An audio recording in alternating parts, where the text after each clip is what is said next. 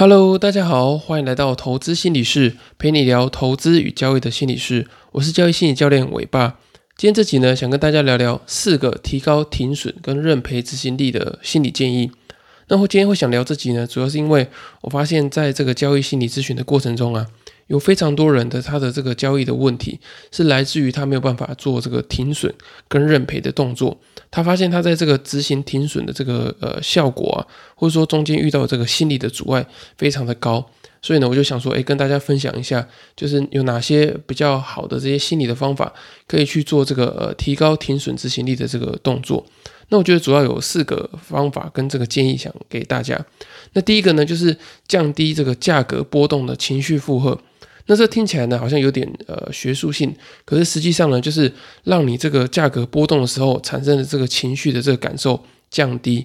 那我们可以用两种方法。那第一个呢，就是你可以用比较少的资金。那当然，你资金变得比较少之后，就是你进场的这个资资金部位比较少之后呢，哎，你就能够让这个价格的波动变得比较小嘛。因为你同样投入百分之三十的资金，跟你投入百分之十的资金所带来的这个未实现的损益的这个感受就差很多。所以呢，我觉得在资金管理的这个部分呢，你就可以去控制说，哎，你一档价格它的这个跳动的这个高低到底是多少？那在跳动的过程中呢，哎，你才不会产生这么大的这个情绪的负荷。因为有时候可能，呃，假设说你的资金只有呃十万块钱。那你如果投入呃大概五万块钱到市场里面去做操作的时候，诶，可能它有时候呃来回震荡的幅度啊，可能到百分之十。那你想想看啊，它你五万块的百分之十，可能就是呃涨五千，呃跌五千。那这个五千对你这个十万块呃全部的资金来说的话呢，呃就已经占了这个五个百分点。那对对你来说，你心情上当然会觉得说很难以承受。那真的达到你的这个停损点的时候，你就觉得说，哦，这个每一次停损的金额怎么那么高？那所以你透过这个减少这个资金部位的部分呢，诶，你就可以降低这个价格的波动带来的这些情绪的感受，你就比较容易去做这个执行停损的动作。那如果说呢，你想要投入比较多的资金的话，可是又想要降低这个价格波动的话，你就可以选择呃波动程度比较低的这个商品。例如说，你可能原本是选这个呃期货啊，或者选择权，那你就可以变成是可能个股或者是一些更保守的这个商品，或例如说的指数型的 ETF 等等的。那当你选择这个价格波动比较低的商品之后呢，你就会发现说，哎，自己在这个执行停损上面好像来的比较轻松。那你也可以把比较多的资金呢放到市场里面，所以我觉得，呃，你如果没有办法停损的话，呃，第一步呢，你可以先检视一下，诶，是不是价格波动的这个过程中产生太多的这个情绪的负荷？也就是说呢，你到你呃这个价格到你停损点的时候，会不会给你产生太多的这个负面的情绪？当这个负面情绪很多的时候啊，你主观的这个意志力或者说你大脑的这个认知资源就没有办法去帮你踩刹车了，因为这个情绪强度实在太高了，你这个心理的强度没有办法去驾驭这个呃停损所带来这个负面的这个感受。所以我觉得大家常常说的啊，就是呃谁的这个交易的心脏比较大颗？我认为呢，就是一个交易者或是投资人能不能够承受价格波动背后所激起来的这个情绪。那当你能够承受这个越高的金额带来的这个情绪波动的话呢，我觉得代表你的这个心理的素质啊，心理的这个韧性跟强度是越来越强的。那我觉得这个部分呢是可以透过训练而来的。当你能够频繁的接受这个七十分情绪强度的这个压力之后呢，哎，当你逐渐习惯之后，你就可以去挑战八十分的这个情绪强度。那随着呃挑战久了之后呢，就会觉得非常的自然。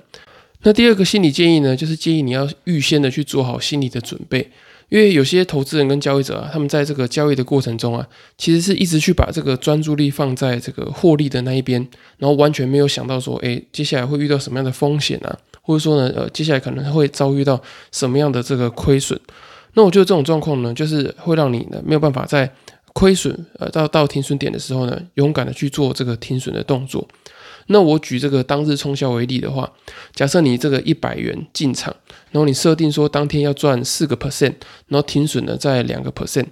那正常的这个投资人跟交易者呢，就一直把目光放在这个要赚四个 percent，也就是说呢一百零四元的这个价格，然后你在这个行情在价格在跳动的过程中啊，你就会不断的去想着说，哎，你离这个价格还有多远的距离？例如说呢，行情从一百块到一百零一块。哎，你就会想说，哎，离我的这个一百零四块还有三块的距离。可是你不会想说，哎，你的这个停损点在这个九十八块，哎，你不会想说，哎，一百零一块离这个停损点九十八块还有这个三块的距离。那我觉得，在这个价格波动的时候啊，我们应该也要把一部分的这个焦点跟注意力放在跟停损点的距离上面。那特别是呢，你很接近这个停损点的时候，你要特别的小心。例如说呢，这个从呃一百块啊开始跌到九十九块的时候，哎，你就要先预先做好你可能会停损的这个假设。那当你这个价格啊，在这个九十九块的时候啊，你还有可能十分钟的这个心理调试时间，也就是说，它可能还有十分钟才会到九十八块的这个停损点。可是呢，如果你等到这个价格啊到了九十八点五或是九十八块的时候，你可能只剩下一两分钟的这个心理调试时间。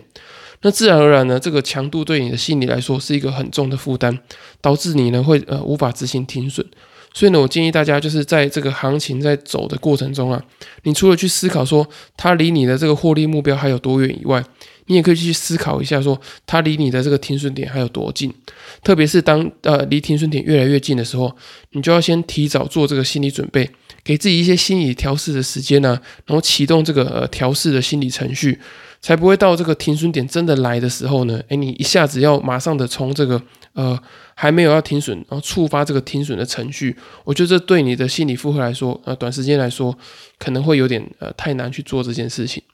那第三个心理建议呢，就是我觉得要把停损当成是你的这个交易的目标。那这个方法呢，跟之前提到的这个矛盾意向法是有点类似的，就是说呢，当你把这个目标设定啊，从不要实现亏损，变成说去实现亏损的时候，你就会换一个角度去思考，因为当你要去刻意赔钱的时候啊，你反而比较不怕这个赔钱所带来这个冲击的感觉，这种负面的感受。那这个建议呢，并不是要你去呃每一笔交易都故意的去呃亏损啊，让它这个钱消失。而是你进场的时候呢，就要开始不断的去思考说，今天的停损的状况会是什么样子。那你把这个执行停损、规划停损、观察停损，还有调整停损这些呃停损的状况，当成是你主要的交易目标，让你把你的这个专注力呢，全心全意放在你今天这笔交易要停损上面。那当你停损做得好的时候呢，你也可以去肯定你的交易。你不要因为亏钱，然后就觉得说，哦，这笔钱啊，这笔单好像做的不好。你可以想想看，诶，这笔钱会不会原本可能会亏到多少钱？可是你因为果断的去做这个呃规划停损跟呃执行停损的这个动作，让你原本会亏的钱呢，呃少了少亏很多。那其实少亏就是赚嘛。所以我觉得在你停损做得好的时候呢，你要去肯定你的交易。那透过这个刻意执行停损、刻意训练停损的方式呢，我觉得这样子可以训练你的这个停损的执行力，也可以让你呢去逐渐去适应这个停损的感觉。那当你很习惯在做停损这件事情的时候呢，诶，你就会发现说，诶，其实停损只是交易程序中一个必然的部分。那你当你很自然的去执行之后，也会发现说，像呃人家交易赢家在讲的，啊，停损就跟喝水一样自然。那当你达到这个境界之后，你就会发现说，哎，停损再也不是一个你需要去呃在意或者说花很多心力去处理的一个交易动作。可是这边也要提醒大家，就是当你在做这个刻意停损，就是刻意练习呃亏损，练习怎么样去做这个呃损失的执行的时候呢，也要注意自己的杠杆，否则呢，这个呃训练跟这个情绪的体验啊，也会变成是一种创伤，会让你亏太多钱。那最后一个建议呢，就是要去认清你无法停损背后的这个心理的议题。那我觉得前面介绍的这三个点啊，是比较偏向于这个短期实物技术层面的。那我觉得，如果说要根本性的去提高你的这个停损的执行力啊，我觉得是要去认清说你自己没有办法停损背后的这个心理的议题是什么。那我举我自己当例子，像我以前在交易的时候啊，就是那时候交易的呃这个心态还不是那么成熟的时候，我觉得我会有比较多的这个成就的焦虑感，也就是说，我希望有可以赚很多钱来证明自己。那同时呢，我也会有这个金钱的焦虑感，我怕会亏钱啊，或者说钱赚的不够多等等的。那导致呢，因为有这个呃成就的焦虑感跟金钱的焦虑感，会让我在这个停损的过程中，会有一种呃失去成就，或者说增加金钱不安全感的这种负面的感受，所以我会呃停损不了。那当我呢呃去了解、去放下自己呢，就是在投资跟交易的过程中，要追求很高的成就感。或者说呢，我也要去避免说，呃，亏钱就代表说，呃，不安全的这种感觉。我要把这个连接给断开，就是我要做一些心理的调试啊，然后去认清说，哎，是什么样的这个心理原因导致说我会有这个金钱的不安全感。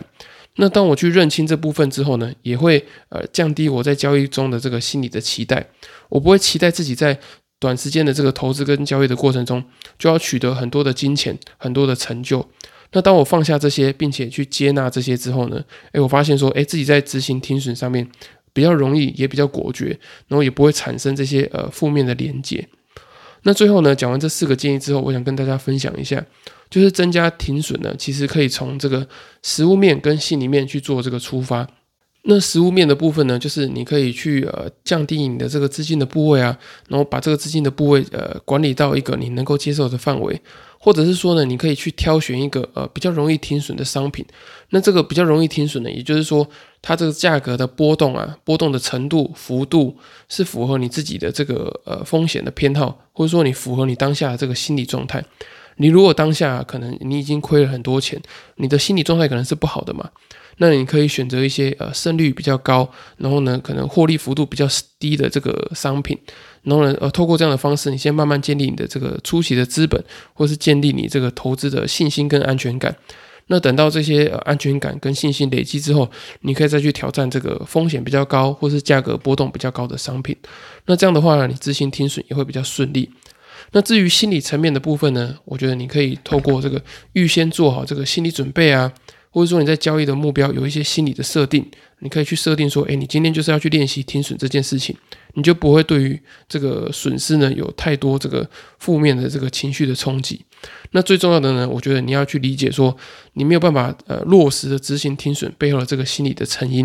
因为这个心理的成因呢，会不断的在这个交易的过程中一直去干扰你嘛。会增加你的这个呃交易的这个恐惧感，你会对于这个损失有一个莫名的害怕。那你越害怕呢，你的这个交易跟投资的动作跟决策也会变形的越来越严重。所以我觉得去理清这些背后的这些心理成因呢是非常重要的。那如果说今天这集你听完之后呢，你发现自己对于这个停损的执行力有呃想要更多的了解，就不管是从这个实物面啊，或者心理层面的话呢，我非常推荐你呃报名我八月十三号在台北开的一天的这个。交易心理的团体课程，那我们会在里面呢去分享你过去的这些呃生命的经验啊，或是你成长的历程，怎么样去影响到你在这个停损执行的这个心理的状态。那在下午呢，也会透过这个呃交易策略跟投资商品的这个分享，然后去把你这个心理状态跟这个商品策略做一个结合，可以去呃找出一个比较让你容易执行停损的这个方法跟应应的这些策略。那如果说你没有报名课程的需求的话呢，也很推荐你购买我六月七号出版的新书《在交易的路上与自己相遇》。那在书里面呢，我也会写下许多投资跟交易过程中容易遇到的这些心理的问题。那我也会提供你这个处理的方法。那相信对于你的这个投资跟交易的心理素质会有非常大的这个帮助跟提升。那如果你没有时间看书的话呢，也很推荐你呃参加这个线上交易心理咨询，就是我在资讯栏的表单有这个报名的连结，那我可以快速的呢帮你找到你自己在交易心理的这个盲点，也会帮你找出这个你比较没有办法去执行停损的这个心理的原因。那如果说你没有付费的考量的话呢，也欢迎你透过第二十四集的题目，你可以把它整理起来，然后呢传讯息或是寄信给我，我可以帮你做一个简易免费的交易心理咨询。好，以上就是今天的节目。那如果说大家还有问题的话呢，也欢迎到这个 Apple Podcast 跟其他的平台给我五星的评价，并留言你的问题，我会非常的开心，因为你们的支持就是我持续分享最大的动力。那这些问题我也会整理起来，在之后的节目再回复给你们。那今天的节目就到这里喽，祝大家交易与生活都顺利，我们下次见，拜拜。